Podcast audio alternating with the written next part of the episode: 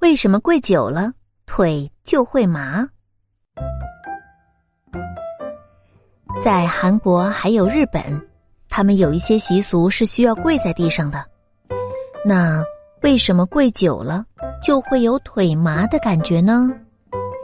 原来这是因为体内的血液循环遇到了阻碍。当我们站立或者是躺下的时候，我们的血液循环是很通畅的，所以根本就不会导致腿麻。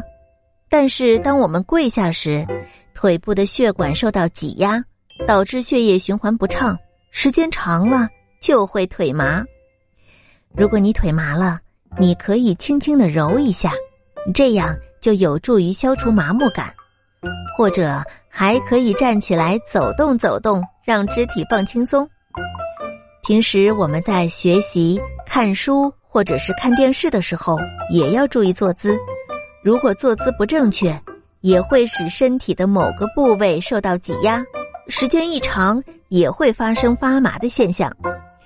发麻是身体给我们的信号，意思是说，嗯，你该换换姿势了。